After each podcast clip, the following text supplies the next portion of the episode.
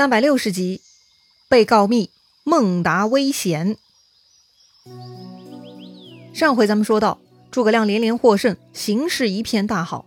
但是啊，正因为如此，反而给司马懿的复出呢创造了机会。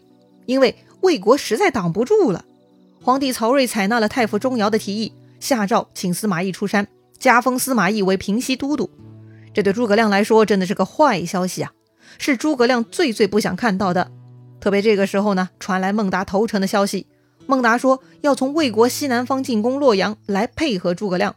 本来呀，这对诸葛亮来说就是天大的好消息。可是偏偏好消息发生在坏消息同时。诸葛亮料定司马懿出征前会先对付孟达，所以呢，诸葛亮特地写信提醒孟达要小心。但是孟达很自负，他按照常规流程推测，觉得司马懿要对自己下手，怎么说也得一个月的时间。所以孟达不慌不忙，但诸葛亮不这么认为。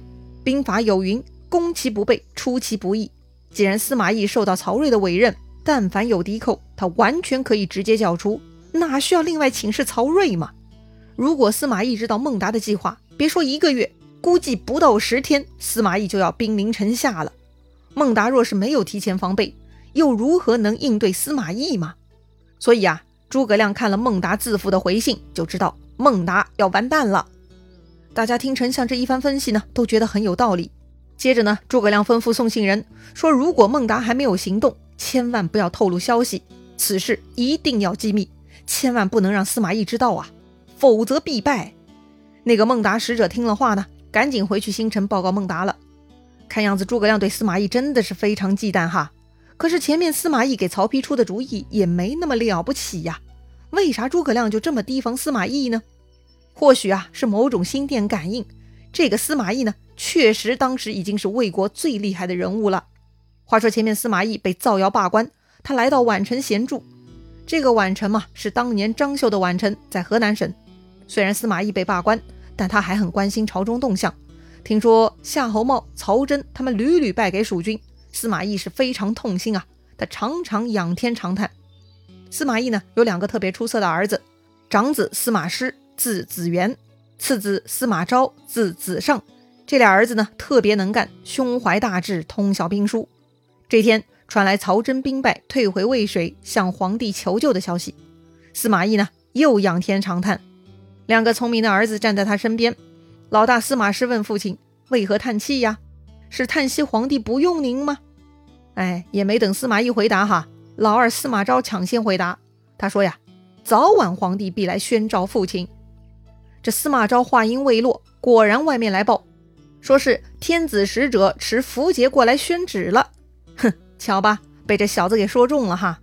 果然呢，圣旨给司马懿官复原职，另外加封平西都督，让他调遣宛城诸路军马。司马懿也不墨迹哈，更没有推辞，领下圣旨呢，就准备开干了。这个时候。司马懿这边又来访客了，这些访客呢是从孟达的领地过来的，一个是京城太守申仪的家人，另外呢还有孟达的心腹名叫李府的，以及孟达的外甥名叫邓贤的，他们三个人呢过来告密，说孟达要谋反。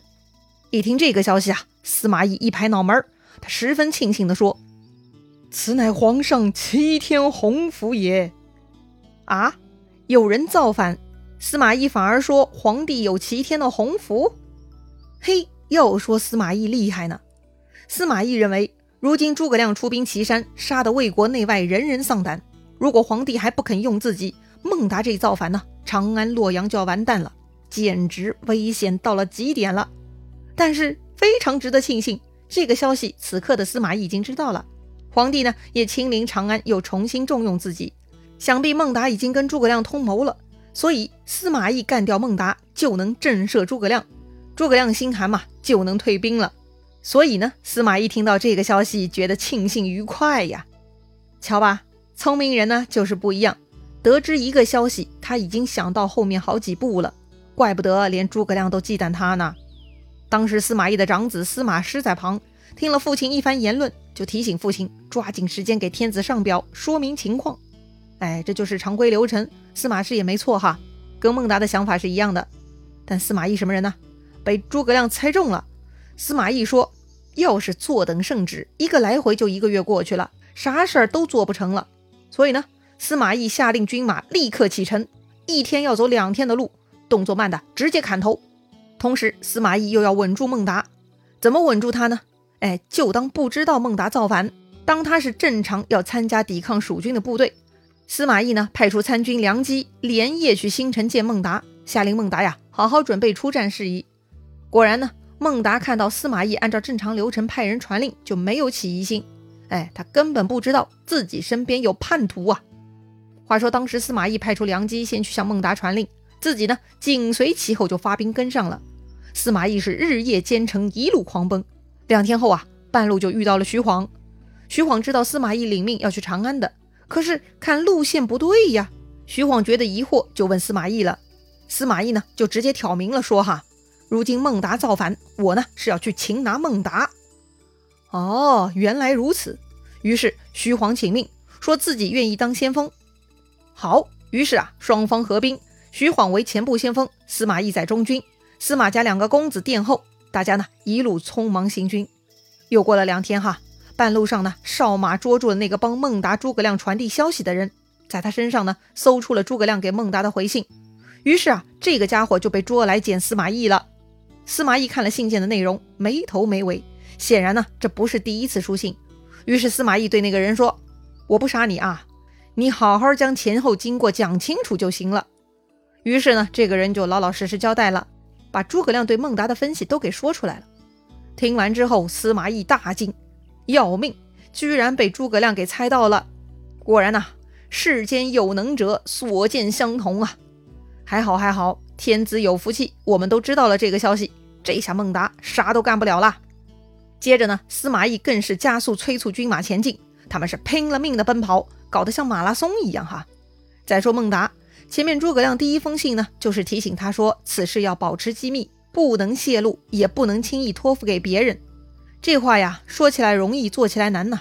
对于孟达而言，就自己一个人造反显然是不行的，还得拉同伙呀。孟达呢，拉了当年撺掇他投降魏国的两个老朋友申仪和申丹两兄弟。虽然他们三人这些年也算有些交情了，但情况毕竟不同。申仪、申丹本来就是魏国的人，不得已而投降了蜀国，后来嘛又回到了魏国。他们跟孟达的情况是不相同的，所以孟达约他们一起反水魏国，显然他们的动机是不足的嘛。所以申仪偷偷派人去向司马懿告密了嘛。但此刻孟达并不知情啊。这俩人呢，假装答应孟达，却说武器粮草还没准备妥当，不能立刻起事。要再等几天，筹备好了才能出发。造反嘛，不在乎这一天两天的。孟达也没有怀疑哈。正好这个时候，司马懿的参军梁基来了，带来了司马懿的军令，说是司马都督奉天子诏书，要召集各路军马一起去抵抗蜀军，请孟将军调集本部军马，听候调遣。哦，这个嘛，就是正常流程了。孟达没啥意见哈。孟达问梁基：“都督何日启程呢？”梁基说：“呀，我出来几天了。”估计这个时候，都督已经离开宛城去长安了吧？孟达一听呢，心中偷着乐哈。司马懿去了长安，那么洛阳就唾手可得了，哈哈哈哈！孟达呀，都差点笑出声来了。于是当日孟达设宴款待了梁基，之后呢，将他送出城外，然后啊，他就通知申丹、申仪，约定明天就发动，要换上大汉旗号，发各路军马去取洛阳。说来孟达也不是傻子哈。确认了司马懿动向之后，孟达就下令了。可惜呢，孟达此时已经众叛亲离，确认消息的对象也有问题，因此呢，他得出的判断自然也是不对的。当时下面来报说，突然城外尘土冲天，不知何处有兵马过来。孟达呢，赶紧登城查看，远远看到一彪军队扛着右将军徐晃的旗号飞奔到了城下。孟达一看就感觉不好，徐晃这副样子是杀气腾腾，来者不善呐。孟达赶紧下令扯起吊桥，关闭城门。要说呀，徐晃可是久经沙场的老将了，非常厉害。不过呢，也是好久没有出战，状态并不是很好。当时徐晃骑的那匹马呢，像是刹车失灵，居然带着徐晃一直冲到了城下壕沟边。这个位置呢，其实很危险的。当年关公在樊城下，也是因为距离过近，才被曹仁手下射中，中了毒箭之后，才导致一系列的问题。这回徐晃也是哈。或许呢是对自己太过自信，徐晃只是在城下对着孟达发飙，反贼孟达，早早受降！孟达一听，大怒啊！原来徐晃已经知道自己的计划了，啥也别说了。孟达呢，立刻拉弓射箭，居然一箭射中了徐晃的额头。徐晃自己都没想到哈，一辈子英勇，可谓是有勇有谋。哎，怎么莫名其妙在此处失手呢？居然被孟达反贼给射中了。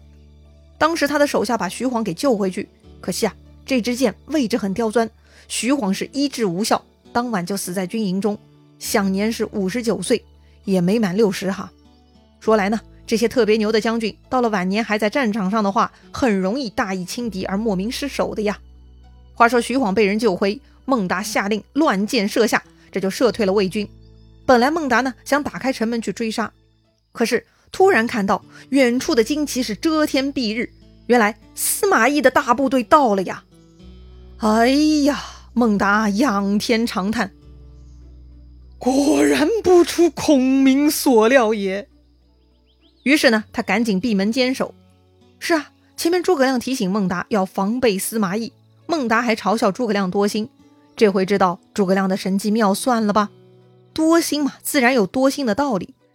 这个司马懿虽然年纪不小，但他呢就是不走寻常路，你就是拿他没辙呀。那么孟达能顶住司马懿大军吗？